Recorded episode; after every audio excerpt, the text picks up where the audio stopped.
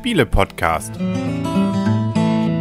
www.spiele-podcast.de Herzlich willkommen zu einer neuen Ausgabe des Spiele-Podcastes und heute gibt's mal was Kleines zum allerdings recht erstaunlich hohen Preis.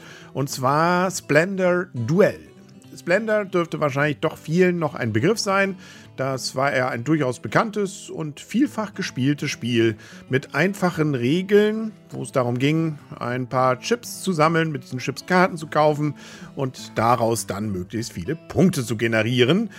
Das war und ist, finde ich, auch bei Boardgame Arena inzwischen immer noch ein sehr schönes und eingängiges Spiel. Und jetzt gibt es eine neue Version. Nicht, dass man Splendor nicht zu zweit auch gut spielen konnte, aber Splendor Duell gibt dem Ganzen jetzt noch ein bisschen Kniff.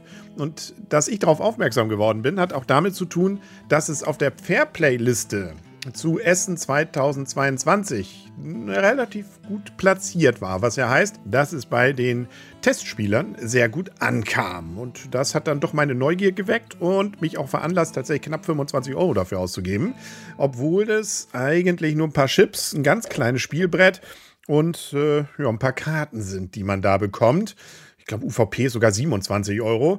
Das Ganze ist bei Asmodee erschienen, äh, beziehungsweise ist von Space Cowboys. Und ja, da ist der Name dann Programm. Duell heißt natürlich ein reines Zwei-Spieler-Spiel. Angegeben sind hier 30 Minuten Spielzeit. Das kommt auch ganz gut hin. Vielleicht ist es sogar ein Tick weniger, je nachdem, wie viel Übung man da drin hat.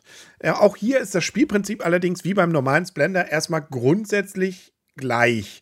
Man sammelt wieder äh, entsprechende Chips, die hier auch schön wieder massiv sind. Das ist wahrscheinlich auch das, äh, was hier den Preis dann ausmacht.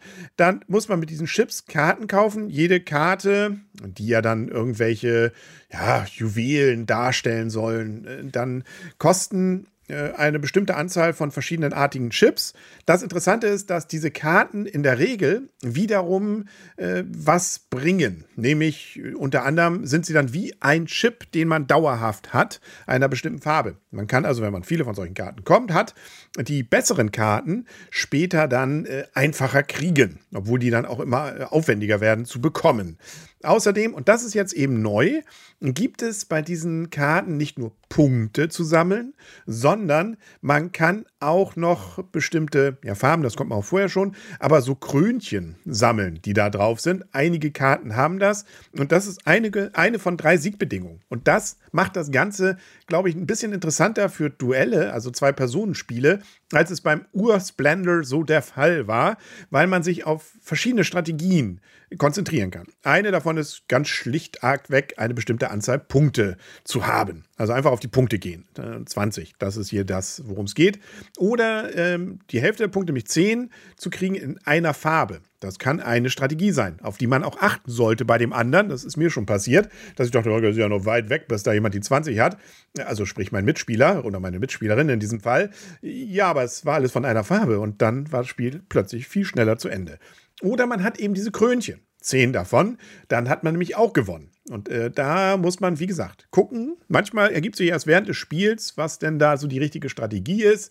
Und äh, das muss man dann entsprechend mal ja, für sich vielleicht auch ausbaldowern. Dann noch eine Besonderheit, die wir hier haben, nämlich, dass die Karten teilweise noch eine Sonderzusatzfunktion haben, dass man nochmal dran ist zum Beispiel, oder auch, dass man sich eine bestimmte äh, Farbe dann nehmen darf oder ähnliches. Und schließlich und endlich auch die Art, wie ich denn die entsprechenden Plättchen, also hier diese Chips bekomme, der verschiedenen Farben.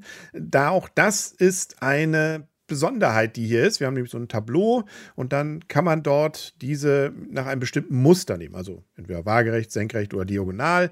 Drei Stück davon, äh, wenn denn so viele da zu kriegen sind. Bestimmte Sachen unterbrechen das, wie zum Beispiel Gold. Und, das ist noch eine Besonderheit, es gibt die Perlen. Das ist eine besondere Art. Die kann man sich da auch nehmen. Davon gibt es nur wenige, äh, nämlich zwei. Und das Besondere ist auch noch, dass diese äh, nicht mit den anderen Karten äh, sozusagen dauerhaft erworben werden müssen können. Also die sind sozusagen immer über nur dieses Tableau zu bekommen. Und schließlich gibt es auch noch Privilegien, nennt sich das. Das ist so ein kleiner Bonus, wenn man denn irgendwas macht, was einem kleinen Vorteil bringt, damit der andere auch davon was hat. Oder man sich überlegt, wann bringe ich denn da wieder die ganzen Chips rein ins Spiel. Auch dann passiert es, dass der andere sowas kriegt. Und dann darf der sich nämlich an beliebiger Stelle im Spiel da mal so ein Chip einfach so nehmen. Das kann an der richtigen Stelle, wo es darauf ankommt, dann die richtige Karte dann auch erwerben zu können, äh, durchaus relevant sein. Man kann aber wieder wie beim Ursplendor auch Karten reservieren. Dann kriegt man Gold, was so ein Joker zum Beispiel auch ist. Und ähm, man hat auch hier die Möglichkeit, sogenannte königliche Karten zu bekommen. Äh, das ist wie beim Ursplendor ja auch, dass man da, wenn man da bestimmte Sachen hat, äh, so eine besondere Punktekarte nochmal bekommt. Das geht hier auch über diese Krönchen. Ja, und das ist es dann eigentlich auch. Mehr äh, und weniger das, was man hier bei diesem Spiel hat. Und das, was dann rauskommt, und darauf kommt es ja vor allem an, ist ein wirklich eigenständiges Gefühl, von einem Spiel, was sich unterscheidet von der rein Zwei-Personen-Variante vom Ursplendor. Und damit auch mehr, finde ich, Möglichkeiten bietet, dieses Spiel in unterschiedliche Richtungen zu führen und damit auch vielleicht mal unterschiedliche Strategien entsprechend auszuprobieren und da zu gehen. Wie gesagt, manchmal ergibt sich das dann auch während des Spiels, worauf man dann gehen will. Und äh, ja, also diese Mischung macht das Spiel schon wirklich interessant. Und wir haben es inzwischen relativ oft gespielt. Und das hätten wir nicht gemacht, wenn es so keinen Spaß machen würde. Für mich allerdings vor allem auch der Reiz, meine Frau gewinnt immer. Ich habe, glaube ich, das erste Spiel, weil ich die Regeln als erster gelesen hatte, gewonnen. Danach nur noch sie. Ja, und äh, das ist natürlich eine ganz eigene Motivation für mich, das dann nochmal durchzustehen. Also ja, äh, es ist relativ wenig Spielmaterial gefühlt für relativ viel Geld, aber es ist durchaus, und das ist ja das, was vielleicht zählt, äh, ein wirklich äh, schönes Spiel einfach. Also es macht einfach Spaß zu zweit und hat auch in der Spielzeit wirklich so 20, 30 Minuten A, den Reiz, noch eine zweite Partie zu spielen und B, ist es eben auch so ein schönes, ja, gehen wir schon ins Bett oder spielen wir noch was? Spiel. Also das kann man eben doch ganz gut am Ende nochmal ranziehen und damit nochmal was machen. Also, ja, kannst du haben. Ne? Vielleicht noch ganz kurzes Update zu meinem letzten äh, Podcast hier. Da hatte ich ja über Chronicle Kids hier was erzählt und da mich beschwert, dass das ja ab einem bestimmten Level nur noch auf Englisch wäre. Das wurde von Cosmos jetzt behoben und jetzt ist alles auf Deutsch. Also alles gut, Spiel empfehlenswert und das äh, ja, war alles so positiv heute. Ist doch auch schön, oder? Also der Start positiv in die Woche. Mal schauen, was ich als nächstes zeige und höre und erzähle. Das lasse ich natürlich jetzt noch nicht. Also verrate ich noch. Schauen wir mal. Nicht? Gut, das war's. Bis bald dann und tschüss.